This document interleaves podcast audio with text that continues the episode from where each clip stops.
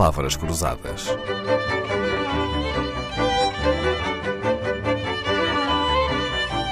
Porque quase tudo é uma questão de semântica.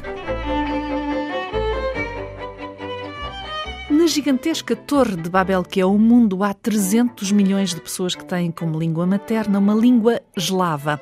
E são 20 as línguas eslavas. A mais importante é o russo, falada por 150 milhões de pessoas. As outras duas mais importantes são o polaco e o ucraniano, cada uma com 50 milhões de falantes. Para se ter uma referência, a língua portuguesa tem 250 milhões de falantes. Quando se desagregaram da antiga União Soviética, as repúblicas, pelo menos aquelas que quiseram afirmar a sua independência, como a Ucrânia, houve logo uma reação imediata. O novo poder quis mudar a toponímia, remover os sinais de língua russa. Compreende, professora Margarita Correia, que a língua funciona quase como o cimento com que se constrói um país? De facto, houve em alguns países, inclusivamente, assistimos à substituição do alfabeto cirílico por alfabeto românico, não é? Um, isso acontece muito nas repúblicas uh, euroasiáticas da, da Ásia. Eu, eu, descobri isso há uns tempos, quando estava a escrever precisamente uma crónica sobre a língua russa.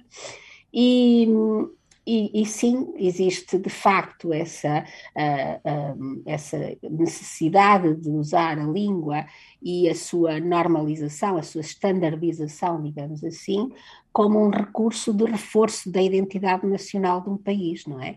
Nós vemos isso em, em muitos países, nomeadamente também vimos isso na história de Portugal, não é?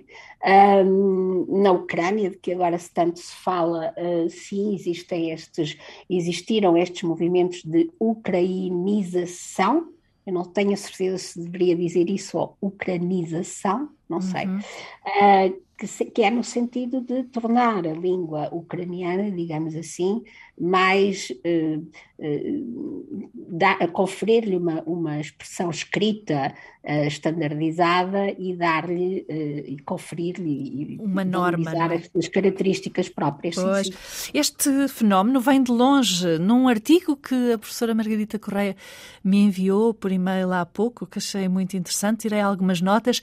Em 1729, já Pedro o Grande ordenava que os documentos oficiais na Ucrânia fossem escritos em russo. Em 1721, eh, oito anos antes, tinha sido imposta a censura nas terras da Ucrânia, era assim que se chamava aquele território.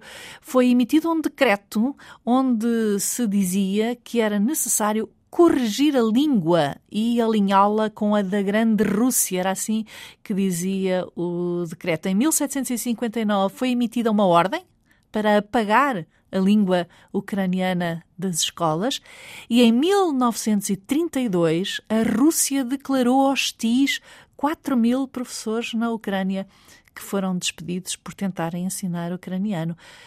Isto é avassalador. O, o russo foi ensinado nas escolas, uh, nas escolas ucranianas durante, durante muitas décadas e ainda hoje, por exemplo, nas regiões de, de Donetsk, uh, na região de Donetsk é ensinado o russo e, e, portanto, eu acredito que haja uma grande, uh, um grande convívio entre ucranianos e russos, não só Uh, em termos culturais, em termos até familiares, há muitas famílias russo-ucranianas ou ucraniano-russas, uh, mas também em termos linguísticos, e portanto, sim, eu acredito que haja muita intercompreensão. Uh, não, não esqueçamos que, assim, as, as, declarações que eu vou ouvindo de muitos ucranianos e de alguns russos é que são dois povos irmãos. Pelo menos nesse artigo, a professora Margarita Correia citava-se que a afinidade entre o russo e o ucraniano ucraniano é de cerca de 62%.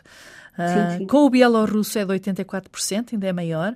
Com o uhum. eslovaco, outra língua eslava, é de 68%. E com o polaco é de 70%. Portanto, notas aqui um elevado grau não é? de afinidade sim. entre estas línguas eslavas. As singularidades das línguas eslavas. Temos garantida a companhia da professora Margarita Correia. Volte connosco amanhã. Palavras Cruzadas, um programa de Dalila Carvalho.